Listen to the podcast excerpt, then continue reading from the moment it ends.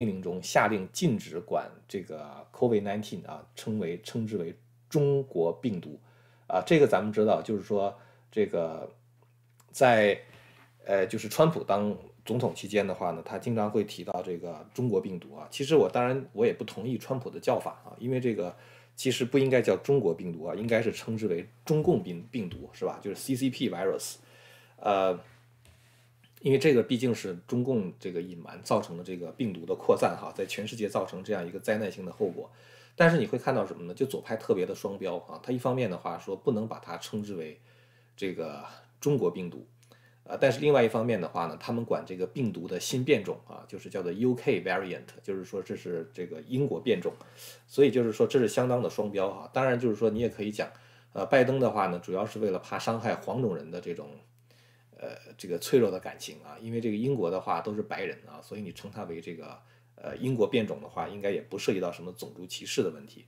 呃，其实很多时候我们都不知道拜登这个人是不是真的老年痴呆哈，就是说他到底在签这些行政令的时候，知不知道他到底签的是什么？呃，今天还看到一个视频，也是蛮有意思的哈，就是拜登呢，大家看到他这个签行政令哈，签完行政令之后的话呢，他想把这个笔啊。这个放到他的这个兜里边啊，结果呢，他你看他放这个笔啊，就怎么插都插不进去啊。然后的话看了看啊，然后又试着翻开了这个衣服，插了得有这么十几秒啊，插不进去。后来干脆只好把这个笔揣到裤兜里边去了啊。就是你感觉他好像是连把笔装到兜里边这个动作都不是很利索哈。所以有的时候你觉得拜登这个人真的也挺可怜的哈，一个七十八岁的人，应该是在家里边颐养天年了是吧？含饴弄孙了应该。但是现在的话，等于是被左派这样推出来啊，作为一个傀儡啊，然后呢，就是去执行那些激进的议程。当然，大家骂的话也都是骂他，是吧？那个，呃，拜登的话呢，在这个杀掉了这个 Keystone 这个输油管线之后呢，造成了几千个建筑工人的失业。呃，福克斯新闻有一个报道哈，他说这个新闻，这个这个新闻上说，实际上失业人数的话可能会达到一万一千人，其中八千人的话呢是属于工会的工人啊，还有三千是不在工会里边的。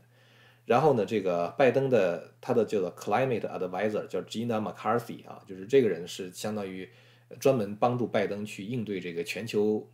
这个变暖的啊，就这么一个人叫做 Gina McCarthy。他呢今天在接受 NBC 那个 Today's Show 啊，就今日秀的采访的时候呢，他讲了这样一番话。呃，这番话其实你觉得就是他们非常的缺乏现实感，不负责任。就这个人啊，Gina McCarthy，他说什么呢？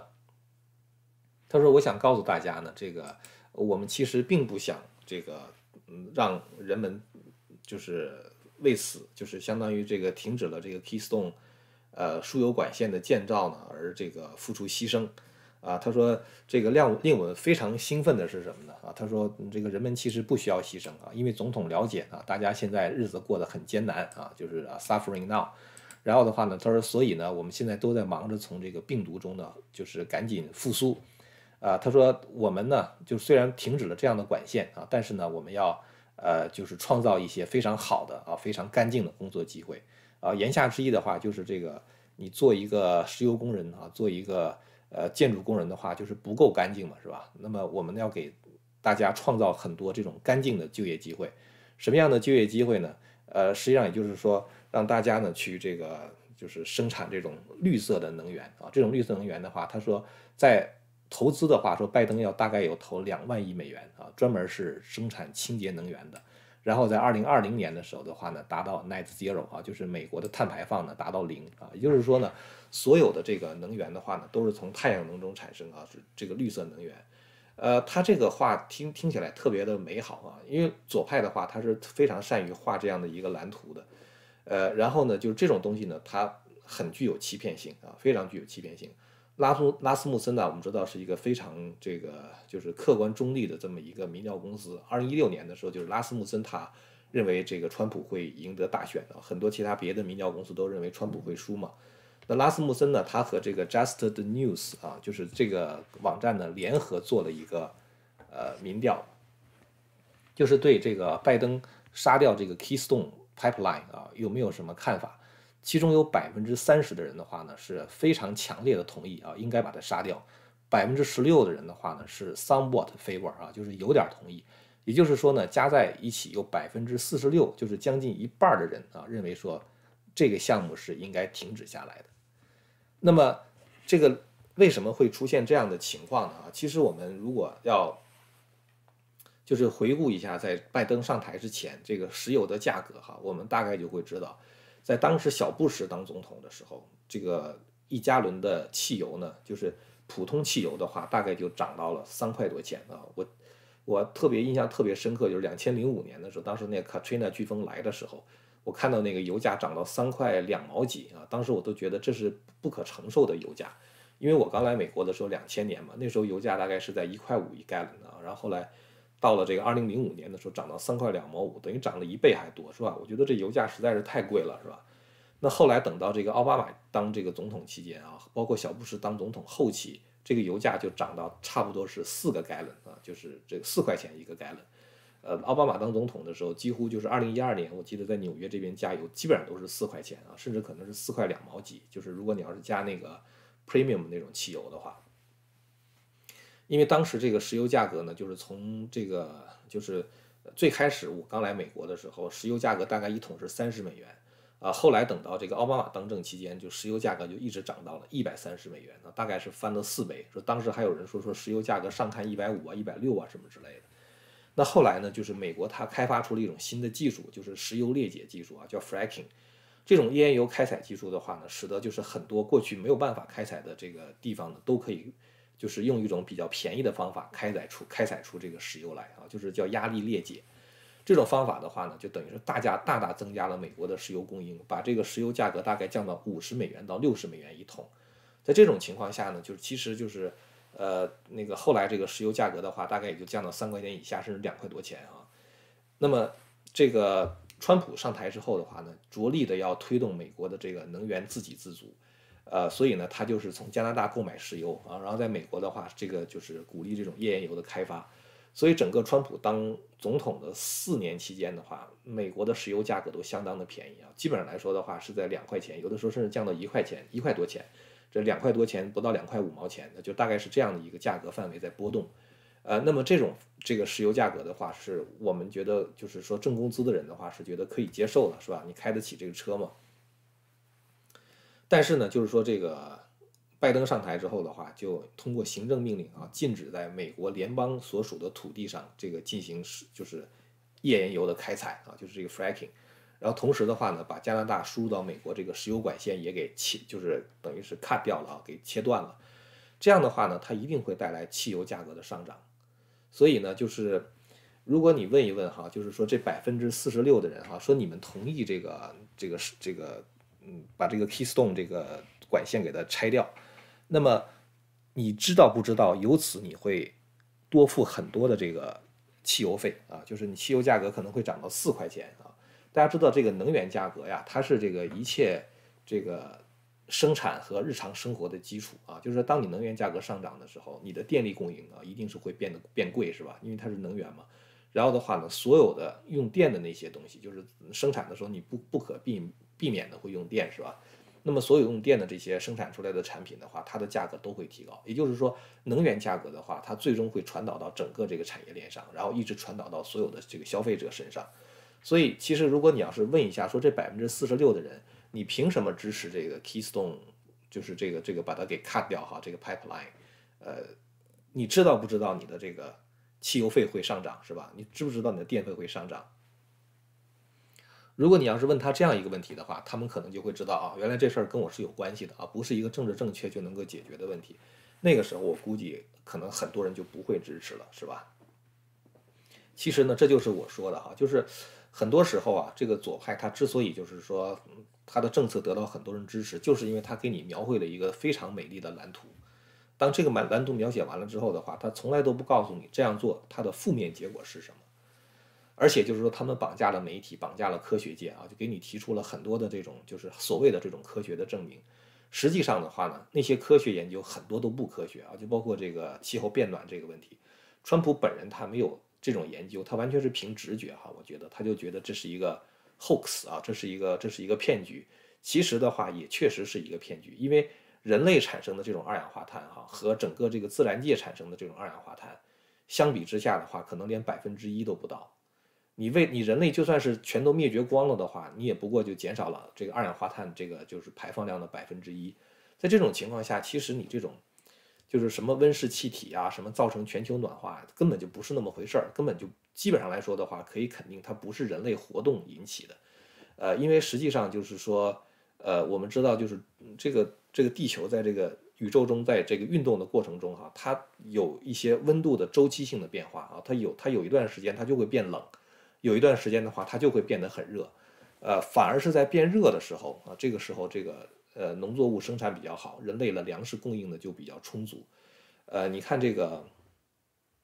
咱们在美国，咱们自己家有那个草地，咱们都知道哈。一般来说，你五月份的时候开始割草啊，六月份、七月份、八月份，你恨不得一个礼拜割一次，否则这草就长得太长了，是吧？但是，一旦进入到九月份以后，像在纽约这块儿，一旦进入九月份的话，你基本上割完之后就不需要再割了啊，它一直到。第二年五月份呢它它都不会长，尽管阳光也很充足，但是呢，因为它的气温低啊，所以这个草就不长。其实很多农作物也是这样啊，气温低的时候它不长。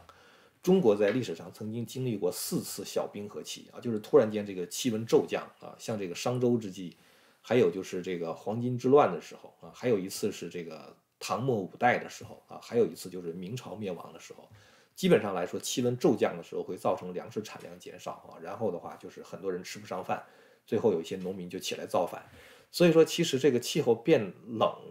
才是更大的威胁啊。气候变暖的话，我并不觉得是一个特别大的威胁。当然他们会讲什么冰川融化呀，什么什么之类，他们给你讲了一些东西，但是那些东西到底它和这个这个就是温室气体之间有什么样的关系？其实并没有一个非常成功的模型能够证明这一点啊。至少我觉得说这个，我们对这个气候变暖应该持有一个开放的态度，说不能为一个我们还不能确定的一个灾难性的后果，就造一个现实中的灾难出来，是吧？呃，所以就是说，左派的话呢，它其实是以气候议题作为一个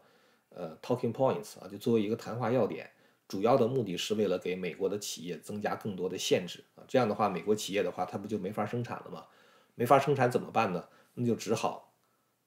送到能生产的地方生产，什么地方能生产呢？中共可以生产啊，这样的话等于是就把这个美国的工作就出口到了中国啊。因为按照巴黎气候协定的话，中共可以一直肆无忌惮地排放这个二氧化碳，而且呢，就是说可以每年的这个碳排放量都可以增加。美国如果减了一的话，中共可以增加十啊，而且美国就还为中共增加十，还得给他一年是七十五七十七百五十亿美元还是八百亿美元，我忘了，大概是这样一个数量级哈，就帮助他治理这个环境。所以呢，实际上等于是美国不能生产啊，被这个左派的气候政策给压垮啊，然后的话把这个产品输出到，就是这个生产线弄到中共那边去生产，然后的话再卖回给美国，一边造成美国的失业啊，就是造成美国经济的失血，另外一方面的话又把中共这样一个邪教政权把它养肥，所以说这个巴黎气候协定是一个灾难性的协定，呃，川普退出之后的话呢，现在拜登又重新加进去，加进之后的话，他任命了一个巴黎气候协定的特使啊，就是张 Kerry。张 Kerry 在今天接受记者采访的时候，那个就有人问张 Kerry 哈，他说你对这个呃石油和煤炭的工人有什么好说的啊？因为你不是在讲什么清洁能源是吧？那石油和煤炭工人不就意味着失业吗？那么 Kerry 回答呢？大家可以看一下哈，Kerry 回答什么呢？Kerry 说他们可以去生产太阳能面板啊，就是你你不去生产这个什么煤炭了啊，或者不去生产石油了，你可以生产什么呢？你可以生产这个。太阳能的面板，Ted Cruz 呢就就是 Senator 哈，就是这个这个参议员 Ted Cruz 呢，他就呃发了一个推文啊，他说这些这个左派的话呢，out of touch 啊，完全是没有现实感的啊，他们在跟这些蓝领的这个工会的工人们讲啊，他说呃你们的这个工作的话会被拜登政府有意的啊，就是故意的把他们毁掉。然后的话，你们所以必须要 make better choices 啊，你们得自己做一个更好的选择。他说这件事情呢，就让我想起了一句话啊，When you are at it, don't forget quote 啊，let them eat quick cake 啊，让他们吃蛋糕。这句话是什么意思哈？这句话呢，它其实是这个一个典故啊。这个典故的话呢，就是这个呃，这个法国的路易十六，就是在法国大革命之前啊，这个法国的国王路易十六啊，他的妻子呢。这个他的王后啊，应该说，啊，叫做这个呃安托瓦内特。这个安托瓦内特他的生活就非常的奢侈啊，然后就有人跟他讲啊，说这个农民没有面包吃啊，这都要饿死了啊。然后呢，这个王后就回答说啊，没有面包吃的话，就让他们吃这个 brioche，可能是啊，就是这是这就是让他们去吃蛋糕吧啊。呃，这句话可能并不是呃，就是真正他说过这样的话啊，这是在这个卢梭的《忏悔录》啊，还包括一些文艺作品中，呃，有这么一句话啊，就是。没面包吃的话，你就吃蛋糕呗啊！这个张 Cary 就这种感觉哈，就是你这个没有这个呃石油的这个工作可以做啊，开采石油或者是开采煤炭的话，那你就去做太阳能面板呗，是吧？呃，这个安托马雷特呢讲的这个让他们去吃蛋糕呢，这句话这个真实性虽然就是在历史上。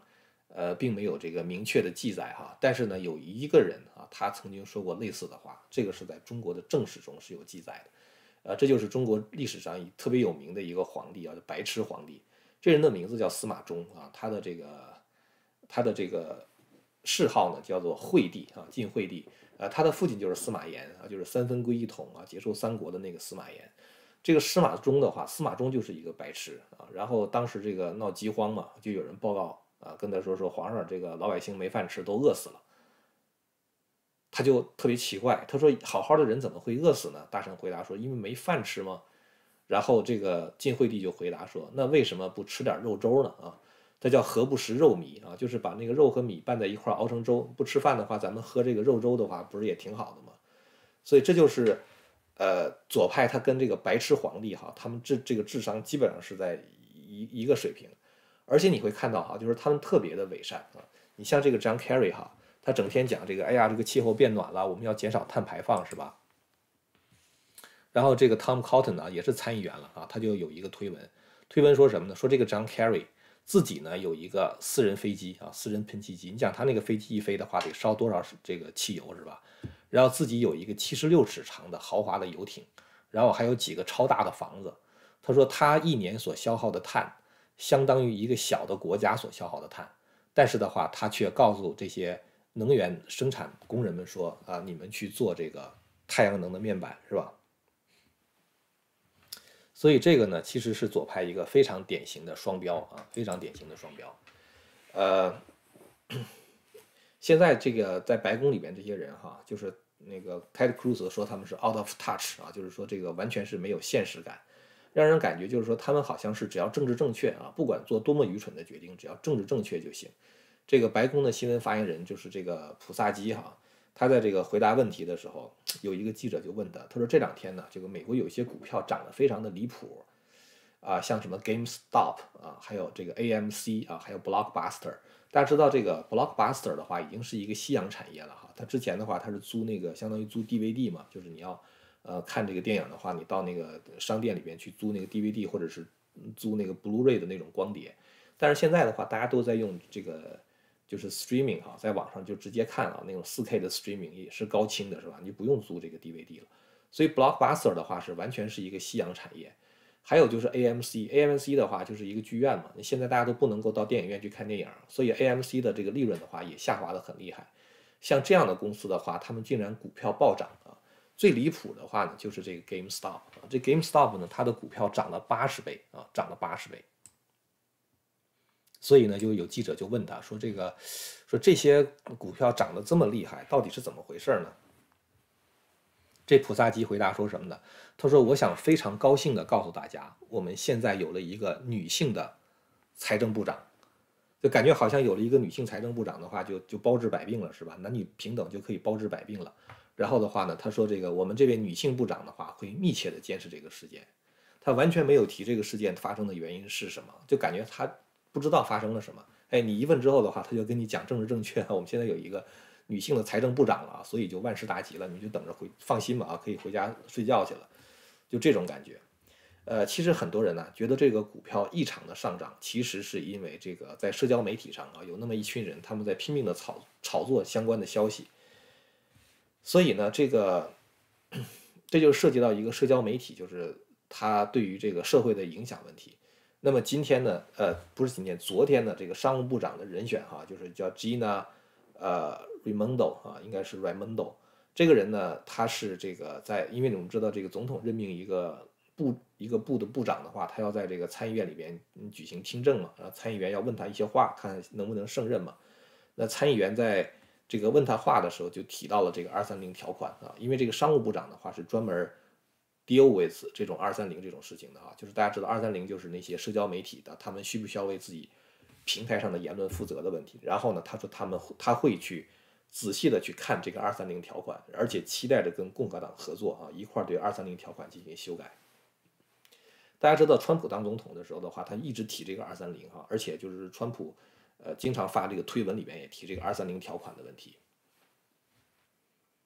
当时这个左派就不买账，哎，你发现现在川普不在了是吧？感觉好像左派现在买账了，他们也要搞这个二三零了。但是如果你要仔细看一看的话，你会发现左派要推这个二三零条款的修改，跟右派是完全不一样的理由。右派的理由是什么呢？就是说你们这个删帖封号实在是太厉害了啊，很多保守主义者的言论和他们的账号全都被你们封了。所以呢，我们要改这个二三零条款，你得为封这些保守主义者的这个账号负责任。这是右派啊，或者是说传统派，他们想改变二三零条款的原因。左派说什么呢？左派说我们想改二三零条款啊，因为这些大的平台对右派言论的审查实在是太宽松了啊，应该把他们的账号再多关一批。所以你就会发现，就是完全都是大家都都在谈要把这个二三零条款修改，但是他们的这种理由的话，竟然是完全相反的，是吧？所以这个左派和右派真的就是很难合作啊，非常难合作。但是好在的话呢，美国毕竟它是一个，呃，它是一个法治国家吧，就是至少我觉得现在法律在一定程度上还是起作用的。所以呢，这个拜登呢，他要这个就是停止这个在联邦的土地上哈，就是呃开发这种相当于呃这个这个化石能源吧，就是那个石油啊、天然气啊，呃，包括这个煤炭呐等等。那么，这个现在的话呢，怀俄明州就要起诉他啊。怀俄明州的话，大家知道，它是一个人口特别少的一个州啊。这个它呢，就是拥有大量的这个天然气的储备啊。它的天然气储备在美国是各个州里边是排在第一位的啊。他就说说，实际上呢，这个就《华盛顿时报》的报道了啊，就是这个有一个机构叫做 Western Energy Alliance 啊，叫西方能源联盟，他们周三呢就在怀俄明对这个联邦。政府提起诉讼啊，就是说说拜拜登的行政令呢违反了这个呃一系列的法律啊，包括矿产租赁法啊、国家环境政策法和联邦土地政策和管理法，呃，所以说呢，这个呃，他们说这个拜登的政策不光是违反了法律啊，根据这个一项研究吧，呃，这个研究的话呢，说如果停止了这个租赁联邦土地哈，用于这种能源开发的话，将会造成西部八个州的国民生产总值下降三百三十五亿美元。而且每年的话，大概损失五万八千六百七十六个啊，就是将近六万个工作岗位。所以就是说，当拜登造成这样的这种灾难性的后果的时候的话，有一些这个呃，就是州呢，他们想通过司法诉讼的这种方式哈，避免左派滑得太远。呃，今天的话，其实主要就是想跟大家更新这些内容啊，就是讲一下这个左派的双标哈，和他们多么的就是伪善啊。一方面又讲着这个呃，不能有那么多的碳排放啊，然后一边自己一个人。这个碳排放量的话，就相当于一个小型的国家啊，就像 John Kerry 这样的。呃，今天的节目就说到这儿了哈。如果您要是对我们谈的内容感兴趣的话呢，欢迎您订阅和传播这个频道啊。我们下次节目再见。